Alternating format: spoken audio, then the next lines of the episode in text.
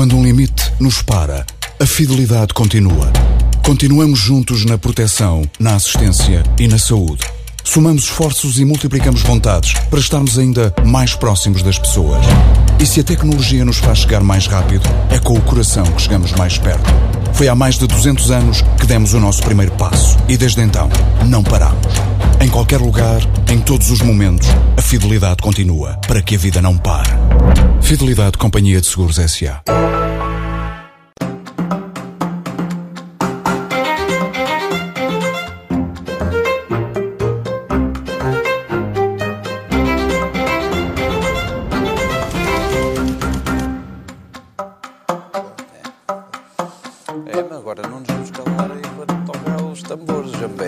noite, a Circulatura do Quadrado, aqui na TV 24 e também na TSF.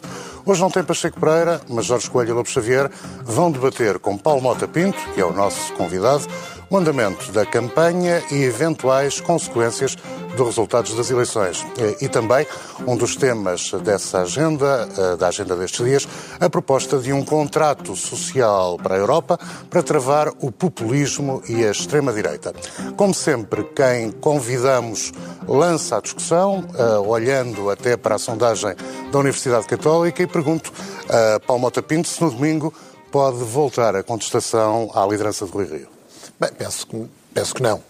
Para, para já, enfim, acho que é precipitado estar a tirar essas conclusões com base em sondagens. Uh, tem havido aí muita, muita amplificação de, de, de, de, algumas sondagens, sondagens que, aliás, no passado se revelaram uh, falíveis. Por exemplo, penso que essa mesma uh, autora dessa sondagem deu, antes das últimas eleições para a Câmara do Porto, deu um empate técnico entre o candidato socialista e o, e o, e o candidato que teve 51%. Portanto, penso que não. E, e, há uma certa uh, facilidade de ir de um extremo ao outro. É uma coisa que é característica, aliás, do espírito português, como se sabe. Não é? Vai-se aqui há uns tempos, uh, no início deste ano, enfim, quando a situação acalmou, havia, não havia nenhum problema aparente no PSD, pelo contrário, digamos, a evolução natural parecia ser, num certo sentido, de os resultados porem em causa até o, o governo. É? de repente, por causa aparecem umas sondagens, vai-se de um extremo ao outro, portanto, vai-se do. E, portanto, diria que a culpa foi eu da diria, posição do líder não, perante o caso dos professores. Se há alguma coisa que a maior parte dos comentadores políticos e os analistas está, concorda e realmente mesmo aqueles que são adversários, é que na carreira política do, do, do Presidente do PSD, o Dr. Rui Rio, eh, se manifesta uma, grande, uma, certa, uma grande mesmo resiliência. Eu acho que isso tem sido patente neste caso e também no, passado, não é? Eh, portanto, penso que não é prematuro falar disso. Eh, acho que o problema não se põe, até acho que está interiorizado pelo país político e, e seguramente no PSD, que este mandato, o mandato desta direção do PSD é para cumprir, até ao próximo Congresso, é um mandato de dois anos, pelo menos será com certeza até às eleições uh, legislativas. Agora, uh, em relação a, essa, a esse ponto, analisando a campanha, realmente... A questão dos professores, eu acho que adjetivo é... lhe ocorre para classificar uh, o comportamento da liderança do partido, nesse caso? Eu acho que houve uma, uma manobra hábil de, de realmente quem... Um político muito experiente, que é realmente o Dr. António Costa, que conhece a forma de funcionamento destes mecanismos também, e, e habilmente, enfim, depois de quatro anos sem ameaçar demissão, sem. Uh, a propósito de uma questão, que era uma questão que só vem ter efeitos, se tiver alguns, porque, como se sabe, o PSD tinha proposto umas, uns travões financeiros que evitava que tivesse quaisquer efeitos. Não é? Mas uh, eu, reconheço, eu reconheço que essa, essa manobra, digamos assim, teve, surtiu algum efeito, destravou, de certa forma, uma certa dinâmica eh, que era, enfim, eu diria que o sentido natural para que se encaminhavam as coisas, olhando só às eh, eleições europeias, à prestação do, dos candidatos, àquilo que está verdadeiramente em causa, não é? Sem esse, sem esse golpe de teatro, um, ehm, encaminhavam-se num sentido que foi relativamente travado mas não foi uh, Foi parado Rio que se pôs a jeito ou que estendeu a passadeira vermelha para retomar a expressão, creio que, de Marcos Mendes? Bem, não me custa reconhecer uma certa, talvez alguma falta de previdência em relação à possível exploração de, de, de, da falta de, aceitação de alguns aspectos, como o aspecto financeiro, etc. Talvez tenha posto a jeito nesse sentido. Agora, eh, realmente eh, é, uma, é um certo desvirtuamento do que está em causa nestas eleições, não é? Portanto, isso é, é, é aliás, há uma coisa que me desiludiu no, no Primeiro-Ministro aqui há uns meses, foi quando ele Uh, disse que estas eleições eram realmente um teste ao governo, é? que nacionalizou as eleições. Eu penso que o Primeiro-Ministro uh, é a primeira pessoa que tem a obrigação de não tentar enganar nem tentar desviar o tema das eleições.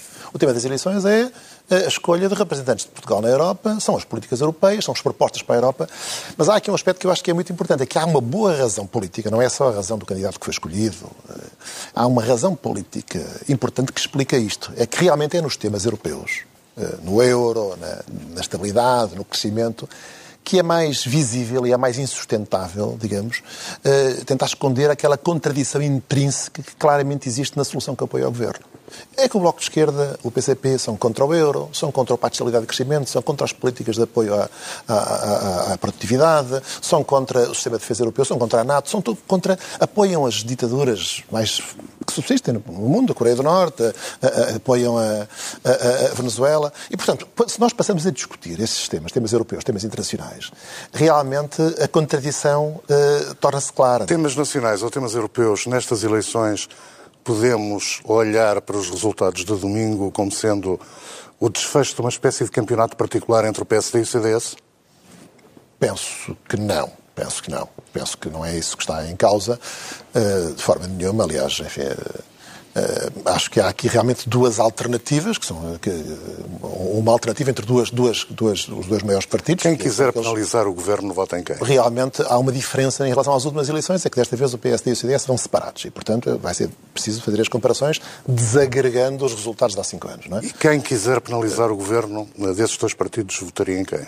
Eu acho que deve votar no PSD, quer dizer, claro que estou sou Com esse em causa própria, acho que deve votar no PSD porque, por várias razões, mas a principal razão é que é, é o partido que melhor representa e que melhor pode oportunizar uma alternativa a este tipo de políticas. É o partido que lidera, é, é historicamente o partido que lidera uh, uma alternativa de governo. É? Penso que o CDS, aliás, por exemplo, na questão dos professores, o CDS uh, antecipou-se imediatamente. De certa forma, uh, eh, foi, foi também logo antes, eh, sem sequer fazer aquelas prevenções eh, financeiras, apoiou também primeiro lá na Comissão, mas depois Uh, imediatamente descolou. Portanto, há aqui uma certa. Mas não descola nas sondagens. Portanto, as sondagens não mostram isso. Estamos a falar de sondagens. Agora, de todo, modo, enfim, de todo modo, acho que essa é uma questão, apesar de tudo, à margem. Quero dizer o seguinte, só para, para terminar este ponto: é que, mesmo nas sondagens piores para o PSD e para o CDS, eh, vendo agora as coisas da perspectiva do Governo, o Governo, eh, o PS, não conseguirá de certeza ter mais votos nem deputados do que eh, o bloco de governo alternativo anterior que o antecedeu, isto é, do que o PSD e o CDS somados. E, e, portanto, eu penso que houve uma certa forma do, do governo, uma certa ideia de, de querer arrancar para uma maioria absoluta, de tentar tirar partido deste resultado. Para isso era preciso que tivesse um resultado muito superior à soma do PSD e do CDS. Isso penso que não está uh, em cima da mesa. António Lobo Xavier, por que discordância com o nosso convidado é que quer começar? Não, é, quer dizer, é, estes, estes, debates e estas conversas têm este aspecto. Eu, eu, tenho muitos pontos de concordância, mas se é para começar pela discordância, pois é mesmo por aí. Uh, não concordo nada com a questão, com a análise do, do, do, do Paulo Mota Pinto sobre a, sobre a crise dos professores. É um assunto penoso para mim, sobre o qual não queria uh, escavar muito, mas não posso deixar de lhe dizer que quem realmente estabeleceu, desde o primeiro momento, condições Uh, do, do, ponto de vista financeiro e de evolução económica do país para a adoção daquelas medidas de, de, de, reconhecimento do tempo dos professores foi o CDS. As medidas do PSD apareceram muito depois. Aliás, uh, o, o, a deputada do, do, PSD apareceu na televisão nessa noite a cantar a vitória que estava conseguida a, a conquista do PSD sem nenhum caveat, sem nenhuma, sem nenhuma restrição. E, portanto, mas isso, eu, eu, eu acho que eh, devo dizer-lhe o seguinte, eu nesse campeonato, eu como não concordo com a posição do, do CDS, nem com a do PSD, eu já estou numa, numa defesa de mínimos. E então já estou só a comparar quem fez pior figura a recuar. Eu aí acho que foi o, o, líder do PSD, lamento muito, não gosto de o ver naquela posição, mas a, fi, a figura do recuo eh, na televisão é, é, penosa. Eu prefiro não discutir isso, que é um assunto já acabado, não, não, não creio que haja, então, estejam aí as diferenças entre o CDS e o PSD, é que eu acho que não. Aposto não, na questão da penalização e no sentido não. de voto para penalizar o governo, também discorda que seja não. o PSD. Não, quer dizer, o PSD é maior historicamente que o CDS. Quer dizer, não vou agora fazer campanha e começar a dizer que, não, que isso não é assim. Uh, o que eu olho para as sondagens e que eu vejo objetivamente, eu não gosto, eu digo sempre, constantemente, aqui na quadratura, toda a gente sabe qual é o meu lado. Uh, eu não gosto de ver esse declínio. O que eu olho para as, quando olho para as sondagens, quer dizer, acho que o PSD tem mais motivos de preocupação do que o CDS, o que não me dá nenhuma satisfação, mas não vou agora dizer que não é assim. O que, me pare... o que tudo aponta para que o, o PSD Uh, infelizmente, vá ficar perto dos seus piores resultados e acho que está, que está a lutar, uh, apesar do, dos candidatos e da candidatura, está a lutar para uh, não bater o seu pior resultado. O CDS, no CDS não é assim, pode-se dizer, pois é, é uma posição mais fácil porque está numa, numa, numa, digamos, numa trincheira mais pequena. Não digo que não, mas é o que é, é o que é. O, o, mas isso não, não, não me interessa nada, porque interessa-me pouco, não, não tenho nenhuma paixão por esse tema, porque a mim faz-me a impressão que depois destes quatro anos o PSD e o CDS, uh, eh, apesar de tudo, estejam taco a taco com o PS, porque como ganharam as, as últimas eleições, o PSD e o CDS juntos, uh, o que se verifica é que se o PS aumenta de votos, uh, alguma coisa se passou. O CDS e o PSD ficam mais ou menos na mesma. Uh, talvez o PS não tenha mais do que eles juntos, mas é uma triste consolação para, digamos, a, a sua alimentação do, do, lado direito do espectro político, o qual eu não me congratulo, não acho graça nenhuma, eu não, eu não acho que deva haver. Como se diz, vasos comunicantes no CDS e no PSD, mas não tenho nenhum gosto em que o PSD eh, tenha eh, reveses eleitorais ou, Essa... e portanto acho que as sondagens podem ainda é cedo ainda para falar. Essa sua admissão é, é de que o PSD pode vir a obter o pior resultado ou dos piores resultados abana pode abanar a liderança de Rui Rio? Eu não sei como é que umas pessoas entendem isso quer dizer é, veja bem nos, no, quando nós olhamos para, as, para, a campanha, vemos o líder do PSD, o líder do, desculpe, a líder do CDS e o líder do PS sempre presentes. Uh, presentes, quando eu digo presentes, é uma presença em todos os, os aspectos da campanha. Não vejo tanto isso no, no, no caso do PSD. E tem uma explicação? Uh, tem uma explicação, eu não sei se tem explicação, mas eu, é o que eu vejo.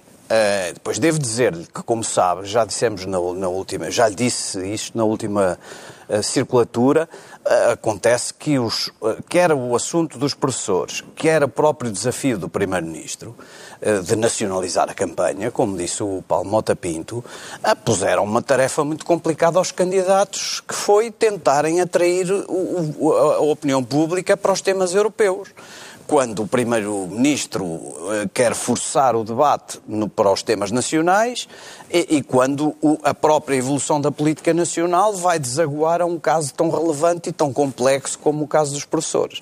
Eu acho que os candidatos têm-se esforçado. Uh, têm-se esforçado em geral, uh, mas, mas é muito difícil, é muito difícil romper esta barreira. O, o, o Primeiro-Ministro tem ideia de que está bem na perspectiva de um, de, um, de um confronto eleitoral para as legislativas e conduziu tudo para que, se acham que eu devo continuar, como ele suspeita que se orienta a maioria de, dos, de uma parte significativa dos eleitores portugueses, então o melhor é votarem já nas europeias. Uh, e, e, e, essa estratégia, levada por ele, uh, uh, condiciona todos os outros.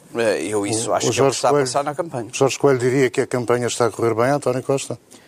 Posso, se me permitirem, antes de ir diretamente a este assunto. Ah, tem aqui, ofertas para nós. Antes trouxe aqui, como não está cá o Pacheco, que é ele que oferece sempre muitos livros a todos os presentes, hoje cabe-me a mim isso. E é com muito gosto que o faço. Há 50 anos, eh, em Coimbra, vivia Portugal debaixo de um, de um, regime ditatorial. Eh, houve alguém que, corporizando a vontade de liberdade que havia em Portugal, eh, proferiu uma frase perante o Presidente da República da altura, Américo Tomás. peço a palavra em nome dos estudantes de Coimbra. Esse alguém chama-se Alberto Martins, é um grande amigo meu e de, outras pessoas e de muitas pessoas que nos estão a ouvir com certeza, e que fez um livro a contar a história dessa crise que em Coimbra corporizou é, algo de muito importante, porque eu acho que isto foi um bom balanço para haver 25 de Abril em Portugal. Fez entrar a política e a luta pela liberdade em muitas casas de portugueses cujos filhos estavam ali a estudar em Coimbra, fizeram greve, agitaram muitas hostes e eu queria aqui com isto, oferecendo-vos um livro a cada um, com Muito todo obrigado. o gosto. Ai, peço obrigado, desculpa que não estou lá, obrigado, obrigado. já agora. Este aqui fica para o Pacheco Pereira e mandando aqui um grande abraço ao Alberto Martins por ter feito este trabalho, mas acima de tudo por ser o cidadão que é e por há 50 anos, ainda muito jovem, ter eh, contribuído para que Portugal seja um país livre e para que nós possamos estar aqui a debater em total liberdade algo que era impossível há, cinco anos, há 50 anos fazer. Retomando Dito o isto, nosso debate, perguntei-lhe se o Jorge Coelho diria que a campanha está a correr bem a António Costa. Não, vamos lá ver. Eu acho que eh, nós temos que recuar um bocadinho para ver como é que isto tudo começou.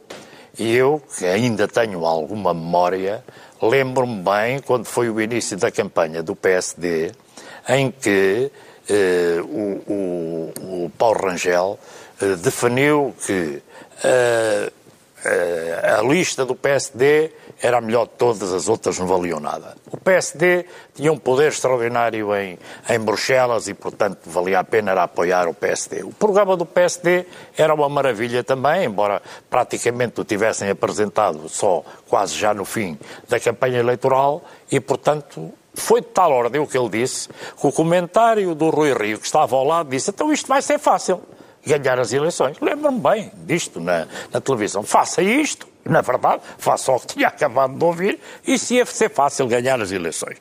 E sejamos eh, verdadeiros, eu disse isto aqui no outro dia com o, o Paulo Rangel presente, a campanha do PSD radicalizou a campanha, Paulo Rangel, e até lhe estava a correr bem. Bem, mas apareceu aqui um problema muito sério, que foi aquele problema, que se pode dizer que o problema dos professores, que teve, digamos, um repúdio total da esmagadora maioria dos portugueses. 72% dos portugueses, está feito num estudo também, foram, penalizaram do ponto de vista político quem se meteu naquela, eh, naquela confusão que veio pôr em causa, do meu ponto de vista, quer a confiança, quer a credibilidade das pessoas que o originaram.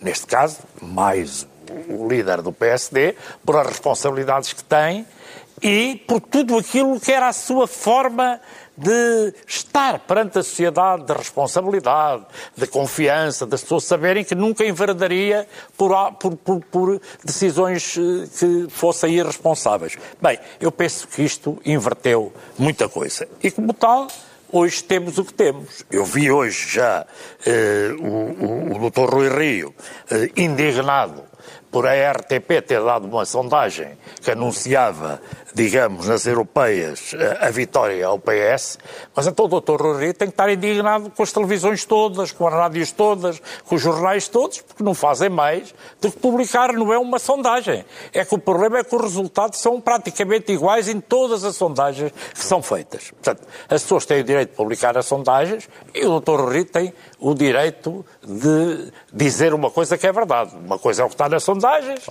outra coisa é o que vão ser os resultados das eh, eh, eleições. Eu penso que, como o Paulo Mota Pinto disse bem, se há característica que tem o doutor, ou que tem Rui Rio, é ser um homem resiliente. E, portanto, indo à questão que está a colocar, eu, com toda a sinceridade, não acho que, havendo eleições daqui a meia dúzia de meses, não nem tanto, que por o facto do PSD poder ter um resultado, ainda há pouco ouvi um tempo de antena na, na rádio, o- em que o Dr. Rui Rio fala e diz o único resultado para nós que é aceitável é ganhar as eleições. Portanto, eu... É E para o PS, o que é que seria vencer essa espécie de referendo que António Costa colocou em cima da mesa? Isto é, Não, que se o percentagem é que o PS tem de ter para que António Costa possa genuinamente cantar vitória? Eu isso não sei, em primeiro lugar ganhar as eleições, que é uma coisa, nas eleições há sempre uma coisa que é quem as ganha e quem as perde, não é? Em segundo lugar, ter um resultado mais confortável do que teve nas últimas eleições. Mas, ao contrário do que disse o Paulo Mota Pinto, olhe que nas eleições, nas sondagens que eu aqui tenho, que são várias, o PS tem mais votos sozinho do que o PSD junto ao CDS. Não diga isso mais vezes, porque senão é interpretado outra vez mais um objetivo que não foi alcançado. Em todas as que eu aqui tenho. Tenho aqui várias. Não há nenhuma onde o PS tenha mais votos, mais percentagem do que os outros dois partidos juntos. Mas eu não dou grande valor a isso, com toda a sinceridade. Acho que estamos estamos a falar de sondagens, as coisas estão a correr bem, digamos, do ponto de vista eleitoral para o PS, como se vê aqui nas sondagens, mas uh, domingo é que se vê quando as pessoas forem votar como é. Tudo indica que o que vai acontecer é que o PS vai ganhar as eleições. Se é por uma diferença maior, se é por uma diferença menor, não sei. Isso... Mas não é irrelevante. Não, não é irrelevante, mas se for o que indicam aqui as sondagens tudo, vai ganhar por uma diferença bem maior. Quer dizer, não é, não é maior, é bem maior, não é? Está a ver que eu até estou a dizer. Tem mais votos uh, sozinho do que os dois juntos, portanto, até isso vai pôr em causa relativamente a termos comparativos. Agora, como é evidente, uh, sobre a questão da nacionalização, isso é impossível em Portugal, como em qualquer país do mundo, haver umas eleições para a Europa e não se discutir também as questões nacionais. Mas ouça, eu ainda há um bocadinho ouvi esse mesmo tempo de antena do PSD, mais de metade do tempo de antena era sobre problemas do país. Ora, ora como é evidente, tanto faz isso quem está no governo como quem faz na oposição. Fazer disso um caso é, digamos, estar a discutir coisas que interessam pouco às pessoas, e isso sim, no seu todo, é que é um forte contributo para aquilo que é mais grave do meu ponto de vista que pode acontecer nestas eleições, que é a abstenção ainda ser maior do que normalmente é. Isso sim é que eu me parece bastante complexo. Notas breves a propósito do que foi dito nesta primeira ronda, Primeiro, para chegarmos rapidamente. à questão do contrato social. Foi contra a vontade do PSD que uh, o tema destas eleições se nacionalizou. O PSD começou com, uh, a discutir uh, temas como a influência em Bruxelas, temas europeus, propostas isoladas, depois apresentou-as articuladamente mais tarde. Já uns meses antes do início da campanha, o PS já tinha cartazes aí na, na rua a dizer assim, sobre, sobre a governação interna, sobre temas de. de, de e, portanto, foi, houve uma estratégia, não foi acidental, uma estratégia de nacionalizar os temas. E, portanto, o grave aí é que não se discutem temas europeus. Eh, só se discutem temas nacionais. É um primeiro ponto que me parece importante. Em segundo lugar, não há qualquer indignação sobre eh, a relação de sondagens. Agora, quando as sondagens se apresentam como resultados, com títulos como PS ganha, ganha como se fosse no, no, presente, na sondagem, também, mas se apresenta só PS ganho, claro, mas isso é um pouco, é uma forma de tentar subtrair a decisão, antecipar a decisão, dizendo, não é uma mera revelação da sondagem, a sondagem é uma Meu sondagem. Cara, há tantos anos na política, pois. quando a gente entra por aí é que estamos mesmo perdidos, quer dizer. Depois, eh, pois, eh, depois eu acho é o seguinte, quer dizer, eh, também não sei se se, se, se pode dizer que o, PS, que o PSD está, mesmo nas sondagens, nos patamares próximos dos seus piores resultados, não é? Porque, aliás, definindo o que, o que, o que seria, o que será para o, para o PSD um bom resultado, ou um muito bom resultado, ou um excelente resultado, ou um, ou um resultado mau também, eu penso que é preciso partir da comparação com os resultados nas últimas europeias. É preciso fazer uma desagregação do que foram os resultados. É? O PSD e o CDS. E assim sendo, o PSD e o CDS foram, foram juntos e tiveram 27%. Eu não sei quanto é que o, que o que o António atribui ao CDS, aí, mas vamos supor que é 7%. Não é um limiar relativamente baixo, da, da, ficam 20%. Eu diria que um resultado bom para o PSD é subir uh, claramente em relação ao, a essa porcentagem. 23% já bastariam? Eh, qualquer subida a 3% ou 3% ou mais do que isso é um resultado bom. É? Uh, um resultado muito bom é subir bastante, 5, 6, 7. Um resultado excelente é disputar a vitória, ficar perto ou até ganhar, não é? Portanto, uh, que é uma coisa que houve, houve, sondagens que davam isso perto, davam na margem de erro. Portanto, vamos já ver. Deram, vamos já ver. Deram. Pois, antes, agora, do caso dos professores. Isso, isso tem a ver justamente, eu não quero voltar ao caso dos professores, acho também que é um assunto acabado e, sobretudo, não quero ser uma espécie de coro nessa, no que eu acho que foi uma farsa. Portanto, é isso que eu acho. Eu não quero fazer parte desse coro, não é? Uh, e, e, acho que realmente isso foi um, isso foi um, um, ato no sentido de desvirtuar o tema e de desviar o tema da, da, das, das, das, uh, das, eleições. Uh, e para mais também, no fundo, criando uma, uma grande uma grande excitação mediática, digamos assim, querendo afetar a imagem do líder do PSD, de falta de rigor, quando se tornou claro, quer pelo que ele veio dizer, quer pela própria votação do PS, que foi contra essas medidas que o PSD propôs, que isso era uma coisa artificial, aliás, uma coisa que só iria, só iria produzir efeitos se algum produzisse eh, um ou dois anos depois das próximas eleições legislativas. Portanto, isso é uma clássica forma de tentar desviar o tema, que aliás acontece muito em Portugal, nós não nos concentramos no essencial, vamos para o acessório. António Lopes Xavier, notas depois... Não, eu, notas breves, vamos lá ver. É, é, é, certo que há aqui um problema, que é este. Se, este. se a campanha fosse sobre as europeias, não é? O que é que nós tínhamos de enfrentar numa campanha sobre as europeias? As ameaças eh, soberanistas, nacionalistas, xenófobas à União Europeia, as ameaças de desagregação e a forma de combater isso. Esse é o grande problema que está. E, qual é a insatisfação, a insatisfação dos cidadãos que está por detrás dessas manifestações? Bom, Ora, como eh, se a campanha fosse sobre isso, é há uma coisa que está fora da, da, da campanha e devia estar presente noutras condições, que é o seguinte: sobre os temas essenciais da Europa, uh, uh, em Portugal, existe, eh, qualquer que seja a sondagem e de, de, qualquer que seja a forma como se distribui os votos, mais de 70% dos portugueses apoiam a Europa, um bocadinho mais assim, um bocadinho mais assado, mas a Europa, se não, se não for pior do que isto, mais de 70%.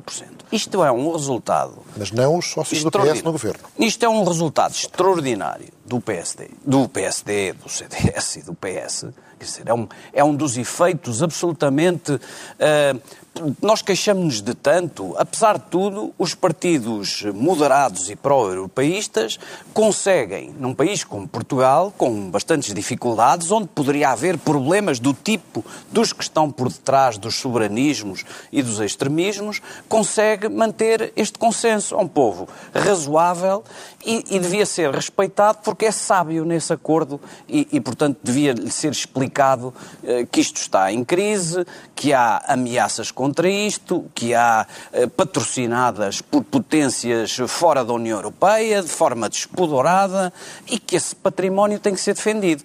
Mesmo sem, sem a campanha se centrar sobre isto, em, onde há, obviamente, um acordo muito importante entre o PS. Eu, eu admito que isto não sirva às campanhas, mas nós estamos aqui a discutir uh, as coisas. Há um acordo muito importante entre, entre o PSD, o CDS e o PS sobre os temas essenciais porque, uh, da União Europeia, porque para nós encontrarmos as diferenças entre eles é preciso irmos a detalhes que são importantes, mas que são detalhes. Olha, por exemplo, o PSD, creio eu, e o PS acham que pode acabar a regra da unanimidade para matéria fiscal.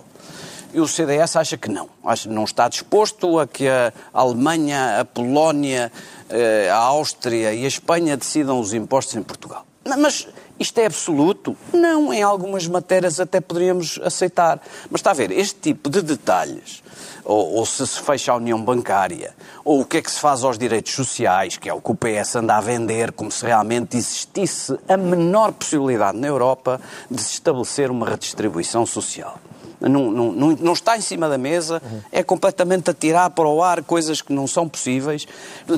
A campanha seria difícil, teria de ser pedagógica, teria de ser de outro tipo, não poderia ser nas feiras, não podia ser nas ruas. Hum, não, não fomos a tempo, não falámos da Europa durante, como dizia o Jorge ainda há pouco, quando entra... não falámos durante anos e agora íamos no, durante Jorge, 15 dias resolver esses problemas. Não, vamos lá ver, quer dizer, eu acho que. Não, também não vou discutir essa questão do, do, dos professores, porque o país uh, interiorizou o que é que se passou. Quer dizer, e está à vista. O que se passou está à vista. Pode, acho que o PSD comete um erro e continuar a dizer o mesmo, digamos, sempre, porque enquanto não chegar à conclusão cometeu um erro grande, não por o que está a dizer, mas por os factos por o qual o fez, vai continuar a ser penalizado porque é considerado responsável do, do, do problema. Mas isso não é um problema meu, é do PSD eh, e que o resolverá com certeza algum dia. Agora, vamos lá ver. Eu acho que. Eh, eh, porque é que também há aqui alguma nacionalização, eh, chamemos-lhe assim? Você também tem que ter eh, em conta o seguinte: quando há um partido que está a concorrer às eleições o seu líder é primeiro-ministro e tem coisas para apresentar, como durante os três anos e tal de governo, ao contrário do que aconteceu antes, criou 350 mil postos de trabalho líquidos em Portugal. A pobreza, os níveis de pobreza foram diminuídos para metade.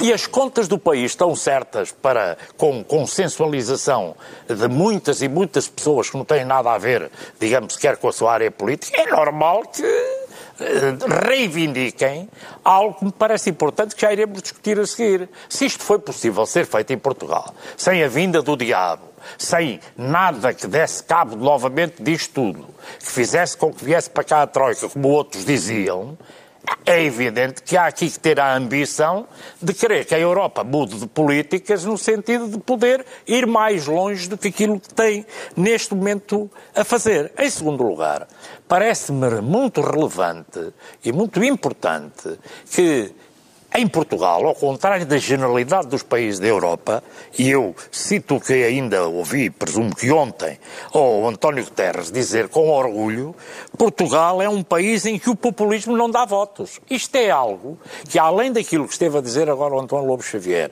de mais de 60% das pessoas defenderem a Europa, o, o projeto europeu, e basta ver, por exemplo, os jovens portugueses, que são aqueles que por vezes menos participam, são aqueles que têm mais que usufruir, usufruir e usufruir deste projeto europeu em que vivemos. Ora, ainda por cima, se as coisas como estão a correr fazem com que o populismo, com a xenofobia, com, com, com o racismo, questões absolutamente centrais em Portugal ainda não tenham efeito, Há aqui que realçar que os portugueses como um todo e os partidos que se batem mais por estes princípios têm razões de estar satisfeitos com isto. Estão insatisfeitos com muita coisa e há razões para estar insatisfeitos com muita coisa. Mas a Europa trans, ajudou a transformar Portugal e a vida dos portugueses como um todo num país muito melhor. O que seria de Portugal sem o projeto europeu em que nós estamos integrados. Era um país muito pior. É evidente que a norma que há, e Portugal também depois disse, quando tudo corre bem, foi o governo. Quando tudo corre mal, é a Europa. Assim, durante os anos todos, e só discutir o que é a sério na Europa no período das campanhas eleitorais e ninguém discutir fora disso, é difícil levar a que as pessoas se atraiam por discutir isto tudo uh, a sério. E, portanto, eu acho que é preciso uma, uma muito maior capacidade permanente, e penso que isto deve corrigir o que tem sido feito até hoje, no sentido dos temas europeus se transformarem em temas de discussão nacional e permanente para que esta questão da abstenção não continue a, a estar no estado dramático em que está. Vamos para um tema potencial desses que o Jorge reclamava. Uh, são desta semana, são de ontem, ontem, ontem, as palavras de António Costa no uh, Congresso da Confederação Europeia de Sindicatos, retomando a ideia de que um contrato social para a Europa seria um bom travão para o populismo e a extrema-direita. Admite o Paulo Mota Pinto que essa podia ser uma ferramenta? Eu vou já a esse ponto, mas queria só dizer uma coisa sobre o consenso europeu, porque estou de acordo com o que foi dito pelo António e também sobre uh, a falta de terreno fértil para o populismo em Portugal pelo Jorge, mas uh, uh, a verdade é esta. Depois, quando é preciso para governar, o PS acorrenta-se às forças políticas que são contra esse consenso. Ainda agora há tempos, há um mês, o Primeiro-Ministro disse a equipa que joga bem, que está a ganhar, não se mexe. Portanto, precisa delas, é elas não. Paulo. Elas, a verdade é esta. O governo do PS temas, com apoio parlamentar. Mas está, bem, mas está dependente disso e isso manifesta-se nas políticas europeias. O pacto é um pacto de estabilidade e crescimento. E a verdade é que nós temos um crescimento cada vez menor, sem perspectiva de ser maior, eh, que tem a ver também com, a, com, a, com o facto de estarem presas essas forças políticas, não é? Temos a, a, carga fiscal maior de sempre e se não temos perspectiva disso melhorar, temos uma luta, um, um ataque cerrado ao setor privado em uma série de, uma série de áreas, não é? Uh, e políticas que fomentam, fomentam o Estado. Eu sei que no PS, tenho a certeza que no PS há muitas pessoas que sabem isto, mas silenciam. Essa é que é a verdade. E, aliás, uh, sei que o Jorge também saberá isso. E, portanto, a nossa perspectiva é que haja cada vez menor crescimento, nós uh, vamos perdendo Não, mas está a haver mais crescimento, não está bem. Bem, está a haver mais crescimento do que houve depois da, depois, da, depois da pré-bancarrota que Portugal teve. Agora, o crescimento vinha a subir de 2014 e 15 e seria muito mais pujante se não fosse essa, esse condicionamento. Portanto, eu acho que esse acorrentamento, digamos assim, essa, essa, essa ligação a essas forças que não partilham do consenso europeu é uma das razões para não se ter eh, também debatido temas europeus e porque isso era um terreno mais difícil para o, para o Governo e para o Partido Socialista. Quanto Sobre o novo ao contrato, contrato social. social para a Europa? Bem, uh, eu tive um pouco de dificuldade em aprofundar exatamente o que é que se queria dizer sobre isso, ir um pouco, um pouco além do, do chavão, digamos assim, mas aceitando que não está só isso em causa, que é uma coisa concreta, penso que o que se quer é dar corpo ao pilar europeu de direitos sociais. É um pouco essa ideia, não é? Uh, ora bem, uh, eu penso que neste momento é uma, é uma discussão que uh, é um pouco deslocada. Para já, não me parece que isso seja o principal driver, a principal razão do populismo. O populismo tem diferentes razões em diferentes países da Europa, tem questões económicas, uh, mas mais de ajuda aos países do Sul e do Norte. A alternativa para a Alemanha começou. Tem a imigração, tem as questões de unidade territorial em Espanha, tem outras questões, não interessa agora. Mas eh, eu penso que o que é relativamente consensual na Europa, nesse grande consenso, é o modelo social. A educação universal, a saúde universal, os sistemas de segurança social e a discussão que nós devíamos estar a ter neste momento é, perante um mundo onde a população da Europa cresce menos do que noutros países, a economia cresce menos, como é que isso vai ser financiável, como é que isso vai ser sustentável no futuro? Não é? E não tanto estar a propor aqui uma reforma, um novo modelo social, com o qual mesmo os países que são mais avançados, que têm o maior Estado social, os países nórdicos não, não querem isso, neste momento não estão nada abertos a isso, tanto quanto sei. Uh, portanto, uh, eu, diria, diria que lamento... a ideia pode ser boa, mas lançada precocemente? Não, eu penso que neste momento, lançada neste período pré-eleitoral, é uma, uma, enfim, tendo a entender que é uma manobra de propaganda, não é? Para contentar as estruturas político-sindicais que representam, em grande parte representam o mundo de ontem, peço desculpa por dizer isto, mas é verdade, porque há uma maior flexibilidade... Porque no... o sindicalismo está ultrapassado? É isso? Não, não, mas uh, uma maior, um maior dinamismo económico, uma maior, uh, uh, uma maior flexibilidade nas relações, muitas dessas forças são contra isso, não é? enfim e, portanto, o que é preciso é, são políticas que aumentem a, a produtividade. Eu não, não quero dizer que, não quero generalizar isto em relação aos sindicatos, de forma nenhuma, mas não sei, uh, uh, não sei, uh, por exemplo, em Portugal discute-se muito o salário mínimo. Eu, eu, penso que isso é, é, muito importante, sobretudo para quem o recebe, mas é muito importante também o salário médio, que é uma questão muito menos discutida pelos sindicatos. Portanto, eu penso que o problema devia ser mais assegurar a sustentabilidade do financiamento do, do, do, modelo social europeu no futuro e não tanto estar agora aqui a propor uma reforma ou um novo contrato social, que são coisas realmente um pouco etéreas, sem grande conteúdo. Olha, gosto mais de propostas concretas, como a de criar um, um Serviço Europeu de Proteção Civil, a de criar um grande programa europeu de luta contra o cancro, propostas que outras forças políticas têm feito na campanha. Agora, essas coisas assim um pouco temas genéricos. Jorge Coelho, desta vez confio-lhe o contraditório a si. Está a ver? É uma honra. É uma honra. Bem, eu não estou de acordo com aquilo que é dito, porque com essa perspectiva nunca tinha sido criada a, a União Europeia. Porque eh, a União Europeia foi algo de, digamos que, na altura, foi considerado também perfeitamente deslocado, utópico, que não havia condições para criar este movimento no mundo. Como eu já tenho mais anos, lembro-me dessa, de toda essa discussão. Eh, e, portanto, cada vez que eh, há algo que, em que não se quer mexer por razões de outra natureza, vem sempre ao de cima questões que não são. O que acabou de ser dito não, está mal dito. Quer dizer, agora, é assim, há ambição ou não há ambição de mudar a Europa? A Europa, com o modelo que está a desenvolver, está a corresponder na plenitude aos desafios que, que, que muitos daqueles que aqui vivem e trabalham têm ou não? Não está. E eu penso que uma das razões porque eh, o populismo, a xenofobia, tudo isto acontece é porque não está a haver respostas da Europa como um todo àquilo que as pessoas estão à espera para que as suas vidas tenham saída. Ora, uh, isto faz-me lembrar, cá estou eu a nacionalizar isto outra vez, quando uh, começou o governo de António Costa, que é um governo do PS com apoio de, de, de, de outros partidos, mas é um governo do PS, quando começou com as políticas globais que estão a conduzir aos resultados positivos que estão a conduzir, e se não estivessem a conduzir resultados positivos, não tinham os resultados. Uh, eu já hoje estive a ver uma sondagem para as legislativas, é muito pior para o PSD do que a das europeias. A sondagem que saiu hoje na primeira da Católica relativamente a, a isso. Portanto, é sinal que há, do, do, desse ponto de vista das pessoas, uh, um reconhecimento, um bom trabalho que está a ser feito. E é evidente que na altura lá vieram as pessoas a dizer não é possível possível inverter a política económica e cumprir os acordos eh, com as instituições europeias. Por os vistos é.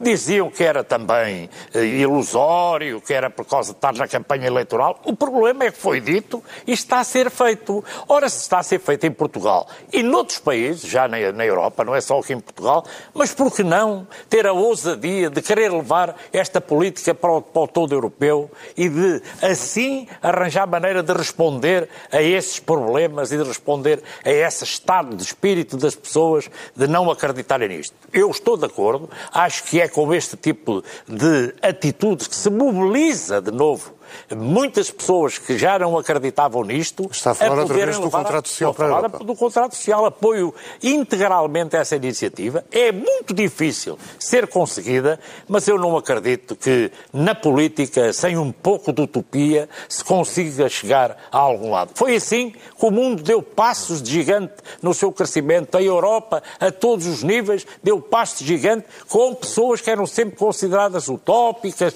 deslocadas, mas estando à frente conseguiram levar isso à prática. E isso é o que tem acontecido. António Lobo Xavier, adivinho discordância, adivinho bem? Não, vamos lá ver. Sim, não sei, em alguns aspectos sim, em outros não. Eu acho que vou falar esquematicamente para aproveitar o tempo. Em primeiro lugar, eu estou de acordo eh, que ah, por detrás dos os populismos têm explicações diferentes, mas por detrás está sempre medo e revolta medo do presente, de evoluções económicas no presente, medo do futuro, das, das, das, das revoluções na economia eh, e na organização do trabalho que, se, que, que estão aí em cima de, de, das pessoas, menos preparadas, eh, medo, medo do futuro e, e, revolta contra certos aspectos da desigualdade. Eu, eu, não, eu aceito este, este buquê, digamos, que está por detrás, mais ou menos, dos, dos populismos. E eu percebo que uma forma de resolver estes, estes problemas seria tirar o medo, o medo relativamente ao terrorismo, o medo relativamente à imigração, e seria resolver algumas angústias sociais que estão expressas no Eurobarómetro.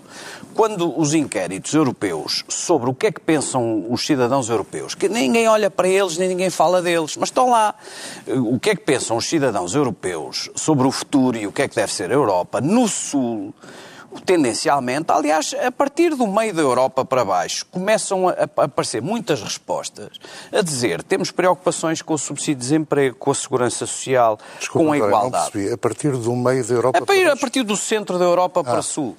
Uh, aparecem com grande peso essas preocupações sociais. Como é que elas se resolvem?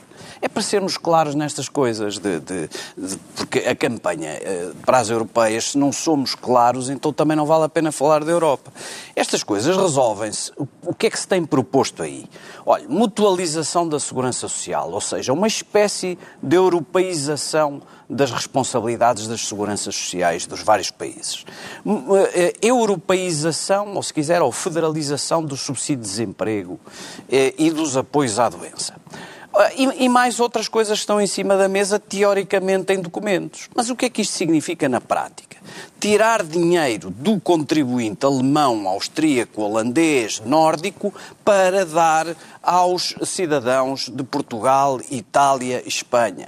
Admitir que isto tem uma possibilidade no nosso horizonte de médio prazo, ou seja, cinco anos, que exista algum ambiente político para convencer as opiniões públicas dos Estados contribuidores para uma coisa destas é enganar o povo.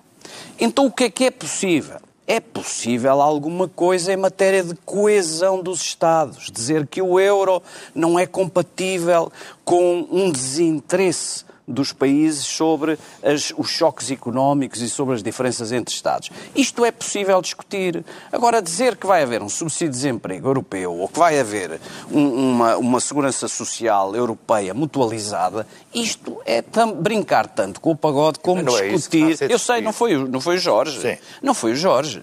Eu, Ah, eu, mas desculpa, eu tenho isto, eu mas tenho foi visto as António Costa? campanhas. Não, por exemplo, o, o candidato do Pedro Marques está muito perto disto. Mas não está nisto. Está muito perto disto. O, Ah. o- o António Costa, sobre a Europa, é bastante pragmático. Nunca ninguém o vê dizer que isto é possível.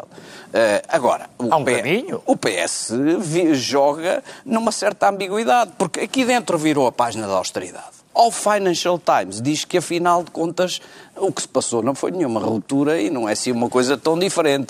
E, portanto, i- isto, as pessoas sabem disto. Se não se importam eh, e, se não, e se acham bem, eh, é um problema nosso. vida É um, melhor. é um problema nosso. Para é uma é última problema. ronda, tenho Elas- dois minutos para cada um. Bem, eh, quer dizer, eu evidentemente concordo com o objetivo utópico, mas nós temos de nos basear em propostas concretas e em, em propostas viáveis, não é? Portanto, eu concordo com a, a ideia Eu de também que queria isto. se o que está em causa é, é ressuscitar uma união de transferências, que no fundo é isso que, que disso que estamos a falar, não é? Bem, Isso realmente é enganar as pessoas, de propor que, que elas vão conseguir isso na próxima legislatura. E mais, pode ter um efeito negativo, que é reduzir a nossa influência na Europa, não é? Eh, Porque, enfim, não, eu não, não sou um defensor da ideia do bom aluno, acho que realmente nós devemos unir-nos com com os países que têm problemas iguais aos nossos, acho que devemos eh, também partilhar com eles, também na, na frente atlântica, etc. Mas eh, tenho um pouco receio, até porque essa proposta não vejo generalizada na Europa, mesmo, enfim, não, não sei se, se há- se é feita noutros, noutros países, não, não vejo designadamente. eh, Realmente há aqui uma linha a meio do sul para o norte. Isso não é um e não- reconhecimento daquela, ah, daquela espécie de clube mediterrâneo que me pareceu diabolizada pelo PSD durante a campanha? Bem, sabe que eu, eu, como sabe, Portugal, eh, geograficamente, não é um país do Mediterrâneo, não é? Nós somos vistos como um país do Sul, somos um país do Sul, mas eu acho que nós devíamos acentuar a nossa vertente atlântica. E nós, realmente, uma das coisas que devíamos fazer é eh, ter eh, também políticas e, e até uma geometria em comum com alguns desses países, a Irlanda, outros países mais do que só associados. Nós temos problemas em comum com países do Sul e não podemos escapar a isso. E devemos, não devemos querer ser bons, bons- alunos e, e afastar-nos disso. Isso é verdade, não é? Agora, hum, há realmente uma divisão eh, a meio da Europa nesse sentido. E é uma das causas do populismo. Há um populismo a norte. A alternativa para a Alemanha começou como uma crítica à ajuda aos países do Sul, que mostra, aliás, que não é um problema só de, de insegurança económica, não é? Eh, É um problema de outro tipo. Olha, é um problema de, por exemplo, rejeitar, aliar-se a quem rejeita os valores europeus. Rejeitar-se, alia- aliar-se a forças extremas. Está de direita em- ou de esquerda. Eh, Damos os lados. É um problema, por exemplo, a CDU, ainda agora recentemente, a líder da CDU alemã veio dizer que nunca se aliará à, alternativa para a Alemanha. Em Portugal há um partido que também nunca se alia a uma força extrema de direita ou uma força extrema de esquerda. Há outros que, quando precisam das forças extremas de esquerda, vão buscar o seu apoio. É esta. Jorge Coelho? É, vamos lá ver. A questão eh, de- do salário mínimo que aqui foi discutido.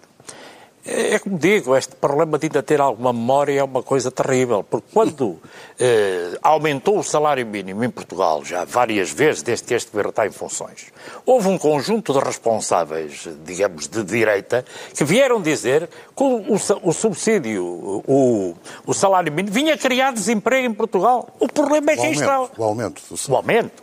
O vinha criar desemprego em Portugal. O problema é que aqui está. Qual é a realidade? Isto não é, podia-se dizer, é uma utopia. Bem, mas a deu 350 mil postos de trabalho novos, líquidos. Quer dizer, ou seja, este tipo de iniciativas tem que ser para políticos que acreditem que, por a justeza das suas lutas, por aquilo que estão a conseguir fazer, demonstrando que os velhos do Restelo estão ultrapassados, conseguem eh, fazer com que haja outros, cada dia que passa, a juntarem-se. Isto está a acontecer. Não é um ritmo louco na Europa, mas que está a acontecer, está. Quer dizer, Mas esses diga, diga. 350 mil não resultam do aumento do salário mínimo, resultam da retoma económica. Não, não, desculpe, É mas, é mas não é isso. O que disseram O que disseram essas pessoas é que o aumento do salário mínimo vinha criar desemprego em Portugal. Não é nada verdade, é mentira. E não evitava Além a recuperação. Que há uma questão que eu gostava daqui realçar, quer dizer, que é, e é como não está cá o Pacheco Pereira, agora vou falar em nome dele,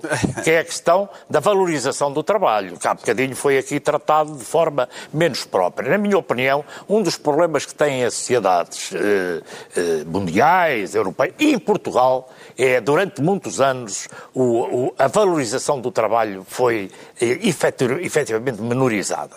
E hoje ainda eh, ouvi que há aqui objetivos de voltar a haver uma contratação coletiva mais forte, que as pessoas tenham mais direitos. Eu não acredito em sociedades em, a responderem aos problemas das pessoas em que o fator trabalho não seja devidamente valorizado e que as pessoas tenham melhores condições de vida. Em Portugal, os salários são baixos, os salários têm que subir em todas as áreas da atividade e, para isso, o, vetor, o setor trabalho tem que melhorar, tem que criar, ser criadas outras condições e isso eu gostava aqui de realçar porque o Pacheco tratar-nos-ia mal se não o fizéssemos aqui. António, dois ausência. minutos sem moto da minha parte. Na, na, ninguém falou aqui do salário mínimo a propósito dos temas europeus da, do contrato social.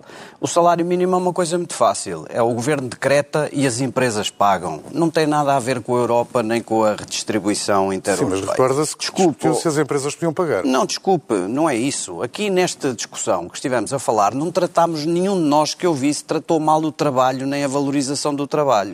O que dissemos é que não valia a pena enganar as pessoas imaginando amanhãs com redistribuição eh, direta dos contribuintes holandeses, alemães e austríacos para os portugueses, Foi assim italianos e espanhóis. os fundos de coesão. E, portanto, o, o, o, não, não é direto dos cidadãos, do, não é uma política de redistribuição entre pessoas, o Fundo de Coesão é uma política de redistribuição entre regiões e foi assim que conseguiu passar. E, portanto, ninguém desvalorizou aqui o trabalho, pelo contrário. Não é um obstáculo à À direita do PSD, uh, à direita do PSD, à direita do PS, o PSD e o, e, o, e o CDS, deviam prestar mais atenção e ter soluções para as questões de redistribuição e para as questões do tratamento do trabalho, e não o contrário. Só que não não falámos disso e, portanto, não, não, não posso deixar de negar. Agora, num minuto. Não me, sim, se o Carlos não, não me interromper, então, então é, é limpinho, é limpinho. Vamos a isso, um minuto. O, o, o, que, o que me parece que falta é ambição ao país. Porque, repare, eu percebo, num certa medida, as pessoas tiveram uma bancarrota, os sacrifícios da Troika e depois esperavam que a geringonça corresse muito mal e fosse uma tragédia. E, portanto, contentam-se com pouco. Uh, o que é o pouco? O pouco é um país que está a crescer Uh, que está na cauda do crescimento uh, dos países da Europa, ou seja, está em terceiro a contar do fim, tem um, realmente contas certas no sentido de redução do déficit, mas tudo, dois terços dessa redução do déficit foi aumento de impostos, foi redução dos juros, foi a política monetária, foram os lucros do Banco de Portugal, foi o IRC do Banco de Portugal. Esta é que é a verdade. E eu reconheço que há pessoas contentes com este pouco, mas isto é muito pouco. E aqui termina esta circulatura do quadrado, aqui na TSF e na TVI 24. Agradeço a presença do nosso convidado Paulo Mota Pinto. Quanto a Jorge Coelho, Lopes Xavier e Pacheco Pereira, vamos tê-los juntos para debate na noite das eleições e também de hoje a uma semana no horário habitual.